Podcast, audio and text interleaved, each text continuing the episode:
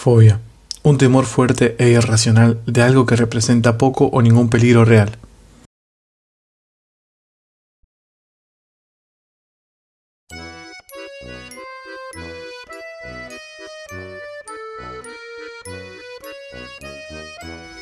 La música va aumentando pero vos no ves nada. De repente en el techo dos focos se iluminan. Y ves dos personas moviéndose de acá para allá, como si pudieran volar, como si tuvieran superpoderes, como si pudieran levitar solos. En el centro de la pista se enciende una luz. Un hombre de galera, traje y bastón, te da la bienvenida. Muestra, te hace ver y te presenta a distintas personas, acróbatas, contorsionistas. Y ves a gente saltando, sonriendo, pasándola bien.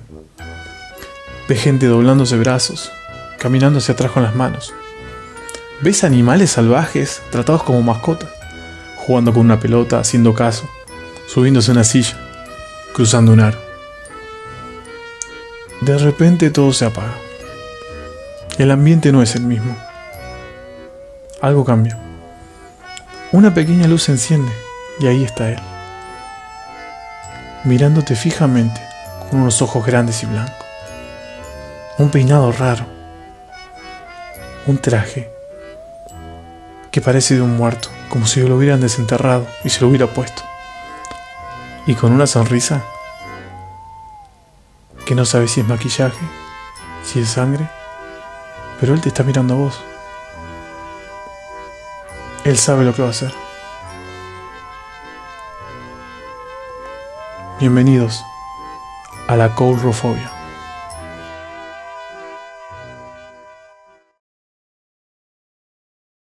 Cuando, cuando generalmente se toma la caurofobia eh, como tema principal, se la toma como una fobia que es algo irracional, es inusual. Dice que está muy asociada con lo que puede llegar a ser un trauma infantil, sea por un hecho que haya pasado, alguna imagen o representación de un payaso eh, que sea terrorífico o algo así. Yo me acuerdo cuando tenía, no me acuerdo si era 8, eh, por 8, entre los 8 y 10 años, había un circo, a mí no me llamaba mucho la atención eso. Y nada, el espectáculo todo bien, viste, la gente se, se, se divertía. Eh, qué sé yo, a la gente le gustaba ver a los, eh, ¿cómo se llama? A los acróbatas, a los, jugando con ese momento animales. Eh, ¿Qué tenían? Tenían un elefante, me acuerdo del circo, estaba bueno eso. Obviamente no está bien el maltrato animal. Y, me acuerdo que vi un payaso que era todo una. Bueno, maquillaje normal blanco. Una sonrisa toda roja pero corrida. Eh, no, seguía una línea, la línea de la boca y es. Esa peluca de mierda que se ponen con tres pelos locos que dan. Y una ropa que era un, horrible, parecía en serio que estaba como sacado de una tumba. Y se reía, se reía nomás el payaso, no hacían otra cosa. Se reía y se me acercaba. Me acuerdo que se me acercó como cuatro o tres veces y ya. A la tercera sentí un. Sentí ese miedo que seguro les habrá pasado a usted, que no es ese miedo de que llorás o algo. Ese miedo de que te paralizás, que no puedes hacer nada. Y creo que ese es el peor miedo que puede haber. Generalmente uno dice, cuando contás eh, cómo le vas a tener miedo a algo que está hecho para entretener.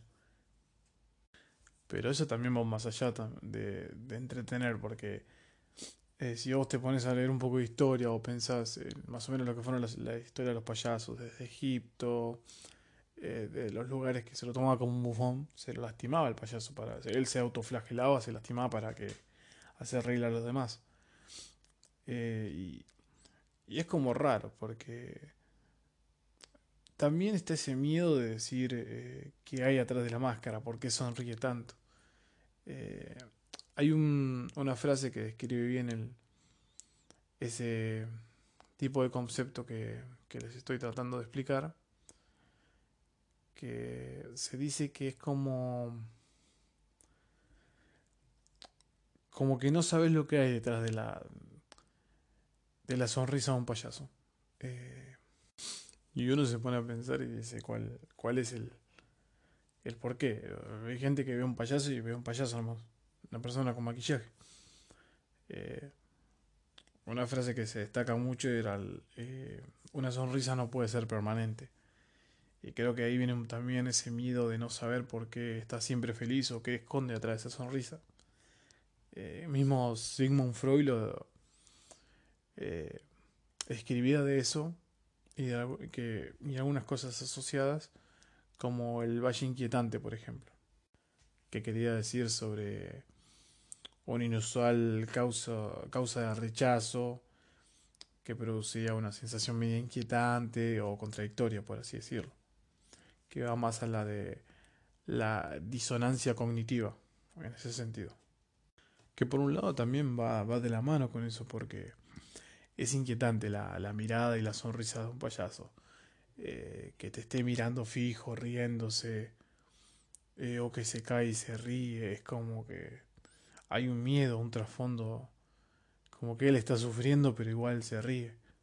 Y eso es, da como más temor, porque he escuchado gente que tiene la misma fobia, que dicen que si el payaso se cae, se golpea, se ríe de eso, imagínate si te pega a vos o te golpea a vos, lo va a disfrutar más todavía. Pero eso ya va más de otro lado, creo. No, no sé si es tanto como decir eh, qué miedo puede ser el, el que te ataque un payaso y la fobia. Son dos cosas distintas. Una cosa es que no te gusten los payasos y otra cosa es la fobia, la, bueno, la coulrofobia. Hay un, un psiquiatra, eh, eh, que decía que nuestra mente interpreta que la sonrisa en general son positivas eh, no obstante, no es posible sonreír todo el tiempo, porque de ser así algo falla. Y gracias al comportamiento de las personas podemos interpretar, pero si el aspecto de las personas o su comportamiento no, no varían, se convierte en terroríficas. Eh, y eso también, si te pones a pensar, va más a eso, de decir, eh, ¿por qué sonríe todo el tiempo? Va más hacia la locura, ¿viste? Una persona, ¿por qué sonríe? ¿Por qué te reís? Tenés que estar mal de la cabeza en ese sentido.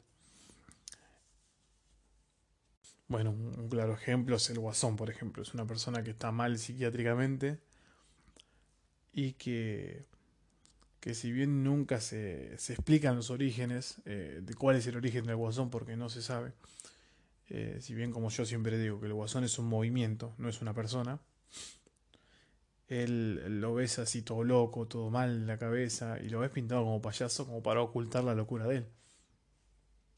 Pero a la vez también es como como que te demuestra que todas las personas por más que sonrían están algo esconden detrás de ellos.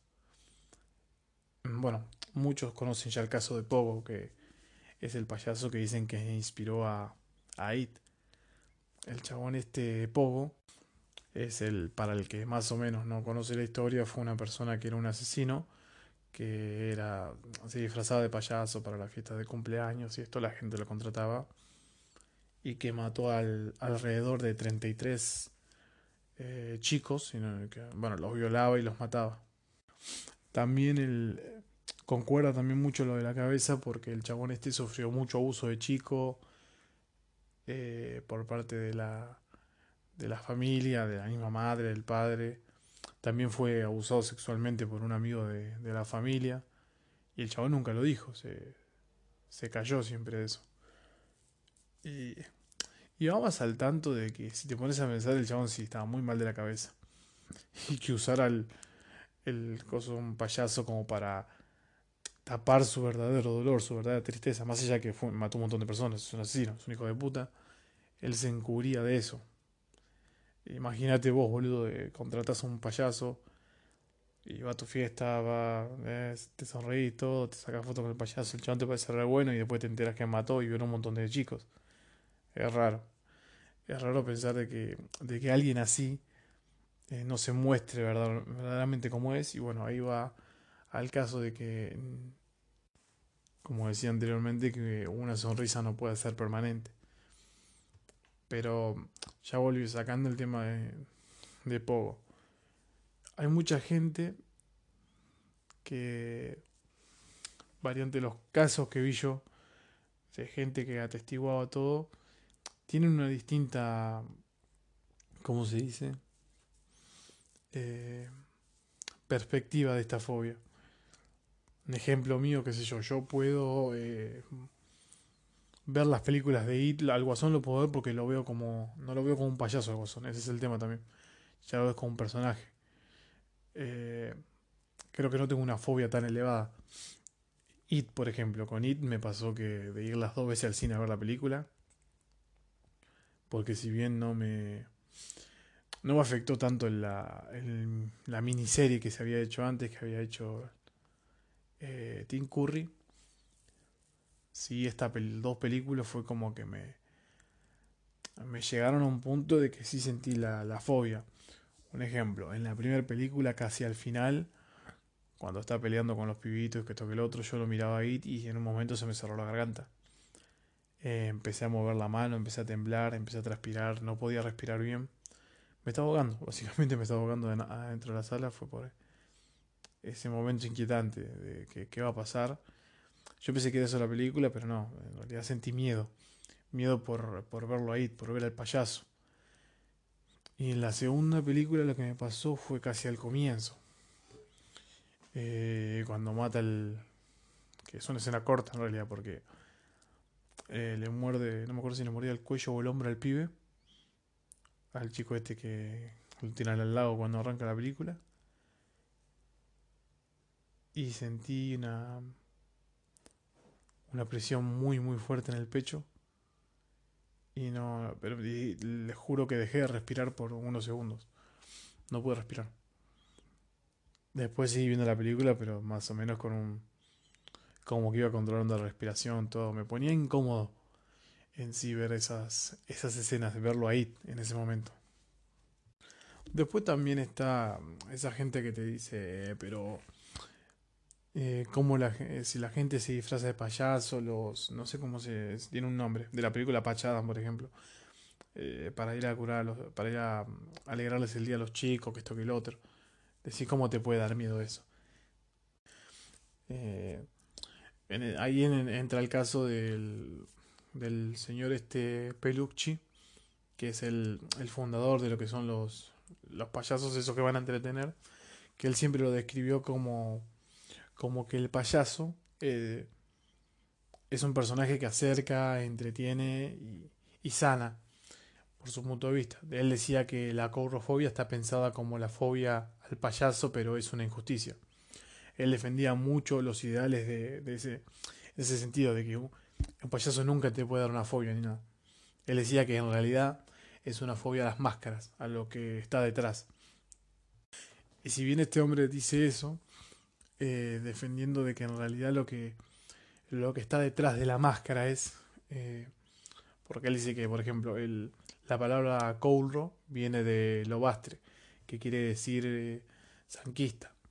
En la antigua Grecia las, las deidades se representaban como gente que se vestía en zanco para darle más altura y, y se pintaban la cara de blanco. De ahí proviene también, bueno, uno de los inicios de el miedo, que ya es una figura terrorífica eso. Imagínate una persona toda pintada blanca, alta. Eh, después está cuando él comenta cuando el payaso llega al circo moderno. Que ahí ya, en ese momento, eh, ya la gente, ponele, un payaso que lo ves con maquillaje. Eh, vos acordate que el payaso lo que hace es tapar las cejas y, y la boca real, como que realza esas facciones que tiene en la cara. Imagínate que de lejos, bueno, parece un muñequito de torta, pero si lo ves cerca te pegas un cagazo terrible. Imagínate que a la noche te parezca eso. Y después, bueno, el, el caso de It es un ejemplo de que aumentó un 12, desde que salió la película de It, estamos hablando de la primera, eh, aumentó un 12% la courofobia en la gente. Pero obviamente que gente chica siempre, porque dicen que esto es un trastorno que viene desde chico. Dicen, dicen que no te pueden agarrar courofobia de grande. Que me parece medio raro a mí, eso.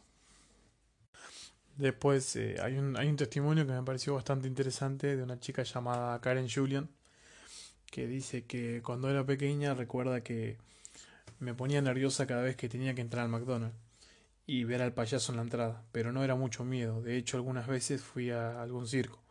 Tiempo después, a los 5 o 6 años, me invitaban a una fiesta de cumpleaños en la que había animaciones con payasos. Ahí fue cuando no aguanté y me quise ir. Aunque no era consciente de la fobia todavía, unos años después me di cuenta de que verdaderamente les tenía fobia. Porque eh, acá después explica ella que... Bueno, acá hay un claro ejemplo de que la mina le agarró fobia después. O sea, no, no se daba cuenta y años después se dio cuenta que, que en realidad les tenía fobia. Ahí como que eh, revalida esa teoría de que te puede agarrar la fobia grande también. No es solamente un, un trastorno un trauma que te haya pasado de chico. Después están la gente que, los licenciados, los psicólogos que tratan de explicar que en realidad, como que desvalidar la teoría de la caurofobia, que no, no le tenés miedo a los payasos. Un ejemplo acá es la licenciada Mitar que dice que una cosa es una fobia y otra cosa es que no gusten o no les gusten o les den miedo. Algo que es bastante frecuente en los niños y niñas. Es por eso lo grotesco que los chicos no pueden disentir que lo que está frente a ellos es una persona disfrazada. Lo mismo puede suceder con Papá Noel, por ejemplo, o con otros personajes como, como los mismos, por ejemplo. La imagen genera adrenalina. Eh, después hay otro que dice que del por qué la, la fobia en realidad. Dice que se esfuerza por hacerte reír, por caer bien y terminan siendo como pesados en un sentido. También por la cara pintada, la mayoría de los payasos tienen sonrisa forzada por más que sea chica, te das cuenta de que de cómo son esas cosas, cómo te, te llega a incomodar en cierto punto.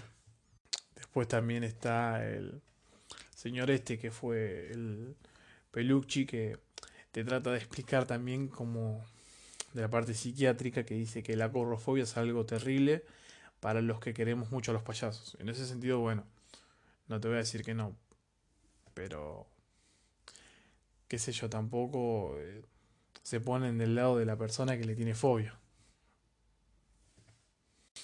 Acá también hay otro testimonio de una chica que dijo que suele, se suele pasar que, es una fobia que solamente te dura en la niñez, por ejemplo. Ella cuenta que ya de grande, o sea, hacen jodas mandándole fotos o hacen bromas mismo con, con los payasos, que ya no le no siente la misma fobia que sentía de chica, un ejemplo. Después el señor este se encarga de de, explicar la diferencia entre el miedo y la fobia, como les había dicho antes. Dice que uno puede tener miedo a alguien que lo apunta con un revólver o, o a una paloma. Lo que se desarrolla emocionalmente es idéntico, pero la, la, diferencia al miedo convencional de la fobia es que en, el último temor es injustificada. Es decir, se desarrolla un miedo ante una situación o un objeto que no es peligroso. Y eso, bueno, y eso puede ser también, esa es una explicación lógica de lo que puede ser la, la capaz que es el, el momento, la situación esa que te da, que te da miedo y quedas traumado para toda la vida. Y acá en la parte de los tratamientos es algo que me da risa porque se nota que habla gente del lado de que no tiene esa fobia. Por ejemplo, hay uno que dice, me parece que un buen camino para una persona que tiene courofobia es que conozca a un payaso bueno y quizás sería óptimo empezar con uno con el payaso que uno puede ser. Ponerse una nariz, ir vistiéndose. Imagínate, si te da miedo los payasos, vos disfrazarte de uno, te morís de un infarto ahí en el momento. No. Está bien. Eh, está hablado de una persona que no tiene, este, obviamente que no tiene cobrofobia, porque si no, no lo, dicen y lo hacen impedo. Después otro que dice que, que el tratamiento tiene que ser con una especie de, como una especie terapéutico. Eh, sin embargo, dice que también hay que tener en cuenta que la corrofobia no es algo que no permita realizar una vida con normalidad. Bueno, en ese sentido sí tiene, qué sé yo, no, no vas a ver payasos toda tu vida, pero yo creo que hay ciertos puntos de tu vida que cuando ves un payaso, sea un cumpleaños, sea en una pintura o en una película, sí te puede manejar un poco la cabeza. Pero yo avalo eso que, no, que puedes tener una vida normal, en ese sentido. Después están las eh, los testimonios de la gente que sí tiene, que dice que, un ejemplo, hay un, acá dice, no sabía dar un consejo que sea 100% seguro, pero lo ideal me parece que sería hablarlo con un profesional para que te aconseje cómo, cómo disminuirlo o eliminar la fobia. Después otro que dice, creo que lo primero es aceptarlo y lo segundo tratar de, de aprender a vivir con ello. En mi caso no solo tengo miedo a los payasos, sino también a los mismos, por tener la cara pintada. Así que es algo que se va a encontrar en su vida cotidiana, dice. Bueno, en ese caso lo mismo a mí, por ejemplo, no me dan tanto miedo, no, no, no me dan miedo en sí, porque como que son personas, eso sí me dan personas normales. Y es raro porque, debe ser también porque no es tan grotesco la, la imagen del mismo. Es una persona con una camiseta, con una, con una remera, pintada blanca, capaz que tiene, pintado blanco, capaz que tiene gorrito o algo, un poco de niña a los ojos y listo, no. No hay esa, esa onda grotesca como si fuera un payaso. Pero bueno, ya, ya para cerrar lo que sería esto, eh, que yo me quedo con, con mi opinión de que no se, se puede tratar, pero creo que depende en el nivel que estés en corrofobia, por ejemplo. Yo en ese sentido, como les dije, yo veo al Guasón o veo las películas de It y capaz que me generan un, un tanto así de, bueno, como les conté, pero no es un no es algo con lo que yo no podría vivir.